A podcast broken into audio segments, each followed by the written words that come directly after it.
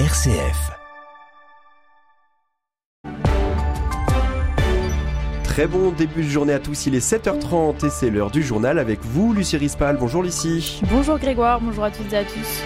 L'Église catholique s'attaque aujourd'hui à la réflexion sur son avenir. L'Assemblée plénière du Synode se réunit à Rome à partir d'aujourd'hui jusqu'à dimanche. Il y sera question du diaconat des femmes ou encore de la bénédiction des couples homosexuels. Sujet hautement sensible, on en parle dans quelques minutes.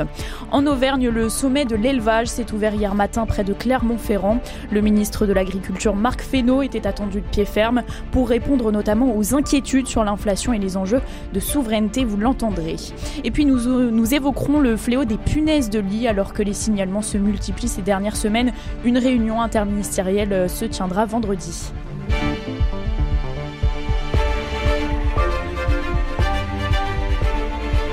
L'Église catholique réfléchit à son avenir. L'Assemblée plénière du Synode sur la synodalité se réunit à Rome à partir d'aujourd'hui et jusqu'au dimanche 29 octobre. 365 délégués vont se retrouver euh, pour une première session d'un peu moins de 4 semaines.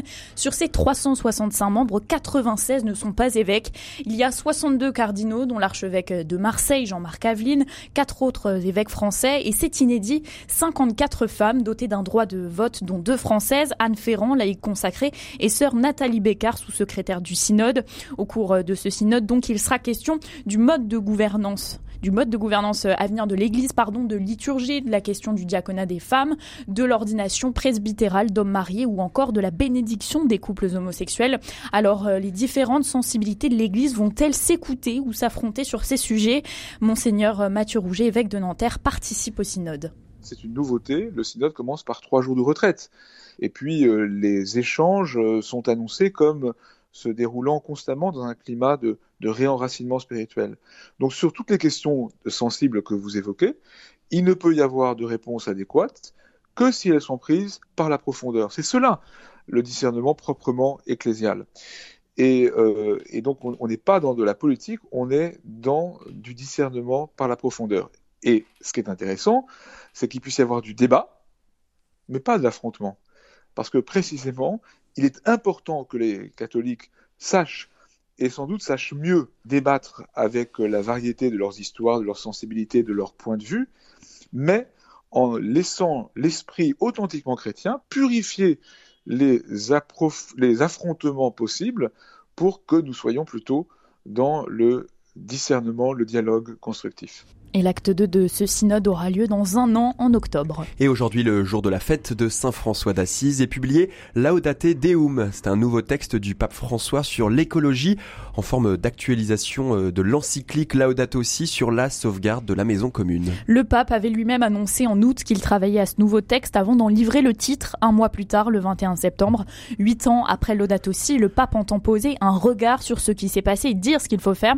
Alors vous n'avez pas de boule de cristal, Anne Carléo, mais vous nous dites ce que l'on peut imaginer du contenu de ce nouveau texte. À moins de deux mois de la COP28, on peut penser que François lancera une interpellation forte aux responsables politiques et économiques.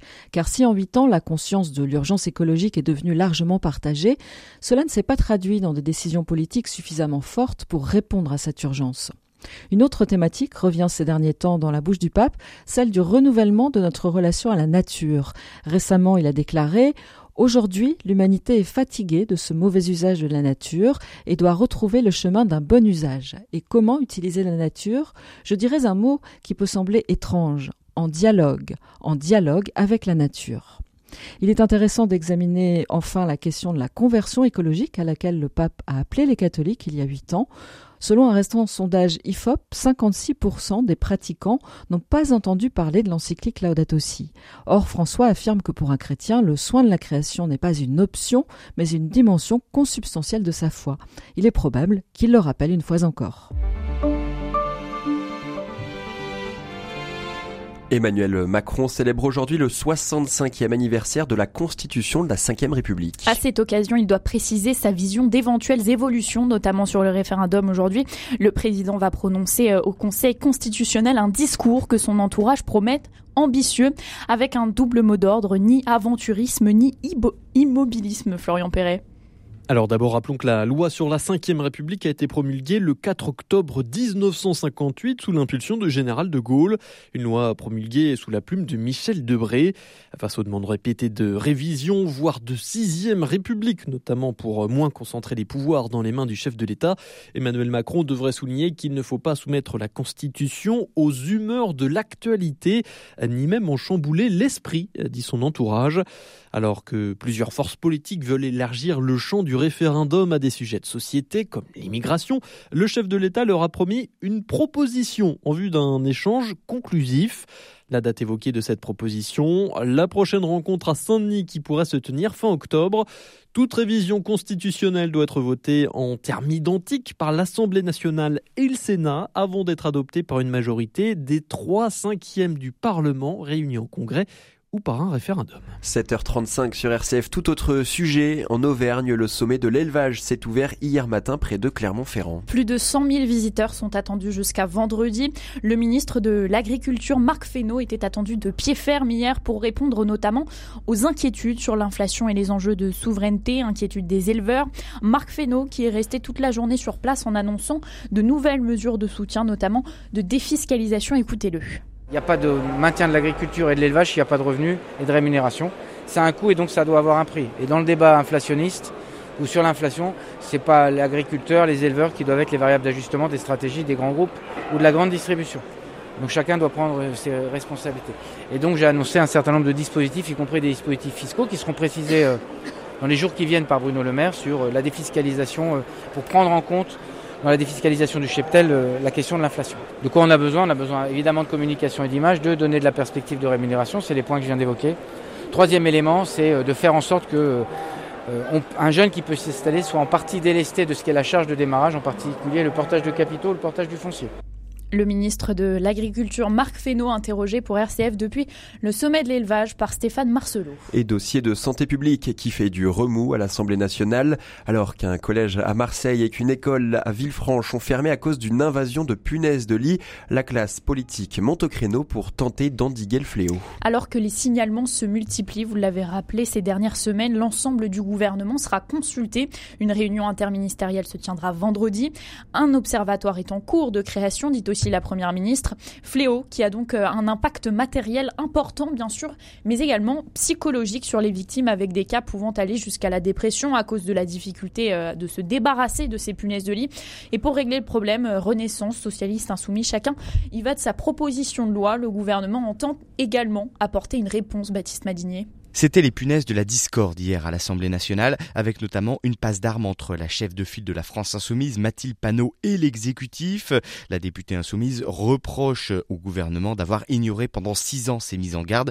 Elle appelle maintenant à la création d'un service public en la matière. Ce que nous proposons, c'est un service public gratuit. Pourquoi gratuit? Parce qu'il permet à tout le monde de s'en saisir immédiatement et de faire en sorte qu'on traite les choses rapidement. Côté socialiste, Arthur Delaporte veut mettre en place une obligation de veille et de contrôle pour les bâtiments accueillant du public mais il appelle également à se concentrer sur les assurances. Un article important qui insère dans l'ensemble des contrats d'assurance obligatoire sur l'habitation une garantie contre les risques résultant d'une infestation punaise de lit, parce que vous savez qu'aujourd'hui, euh, il y a toujours un débat pour savoir si c'est euh, le propriétaire, le locataire, etc., qui doit prendre en charge. Enfin, côté gouvernement, Bruno Studer appelle d'abord à un recensement clair du phénomène et enfin à un travail sur la détection avec les chiens. La clé concernant la punaise de lit, c'est bien le diagnostic. Et la seule façon de faire un diagnostic aujourd'hui, c'est la détection canine. Et vous avez pu euh, vous-même faire des reportages ou entendre des reportages où on voyait que les gens parlaient en anglais américain à leurs chiens parce que ces chiens sont formés aux États-Unis. Elisabeth Borne, de son côté, a tenté de rassembler lors des questions au gouvernement et a annoncé une réunion interministérielle sur le sujet dans les prochains jours. Dans le reste de l'actualité en Guadeloupe, quelques dégâts mais pas de blessés, dit le préfet, après le passage de la tempête euh, Philippe qui a causé de fortes pluies dans la nuit de lundi à mardi. Lui aura marqué les médias français pendant plus d'un demi-siècle. Jean-Pierre Elkabach est mort hier euh, soir à l'âge de 86 ans. Réputé pour la pugnacité de ses interviews, grand journaliste politique, il a également été le patron de France Télévisions, de Public Sénat ou encore d'Europe 1. Né à Oran, c'est en Algérie qu'il a fait ses premières armes comme euh, correspondant correspondant de la RTF dans sa ville natale. En France, il sera d'abord journaliste au sein de l'ORTF, puis à la radio sur Europe 1. Il fera aussi de la télé sur France 2. Journaliste aussi bien salué par Nicolas Sarkozy que par Fabien Roussel, journaliste aussi salué par toute la communauté de journalistes. Et que l'on salue ici également sur RCF. Merci beaucoup Lucie Rispal pour le journal de la rédaction.